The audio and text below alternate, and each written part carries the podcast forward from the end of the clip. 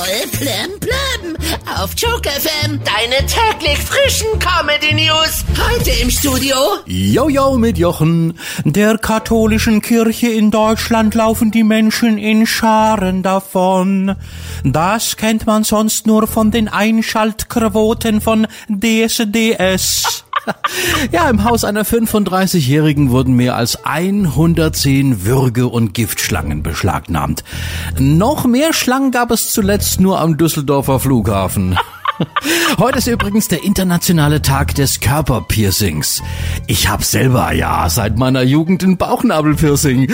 Man sieht's inzwischen nur nicht mehr. Der Tesla-Chef Elon Musk feiert heute seinen 52. Geburtstag. Ja, die Kerzen auf der Torte muss aber nicht ausblasen. Denn die sind bei ihm natürlich elektrisch. Ja, der schaltet die einfach per App aus. Laut einer neuen Statistik halten die Bauern in Deutschland immer weniger Schweine. Ja, kann ich verstehen. Bei Bauer sucht Frau hinterlässt man mit Koalas einfach mehr Eindruck. Die 46-jährige PR-Managerin Carlotta Rossi behauptet in einer italienischen Zeitung, äh, dass sie eine heimliche Tochter von Filmlegende Bud Spencer ist. Äh, falls es wirklich so ist, dann hat sie Glück. Sie sieht ihm nicht ähnlich.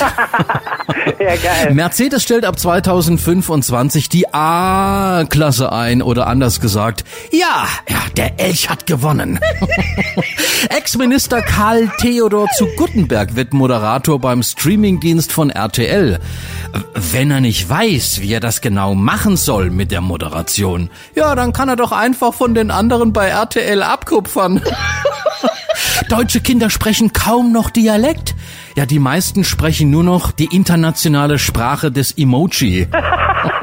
Ex-Fußballer Thorsten Legert muss nach seinem Trainingsunfall für das RTL Turmspringen den verletzten Hoden entfernen lassen. Ja, das ist bei ihm erstmal nicht mehr Casala, sondern Castrata. Voll Plem auf Joke FM. Die nächsten Comedy News wieder um halb oder als Podcast in der kostenlosen Joke FM Radio App.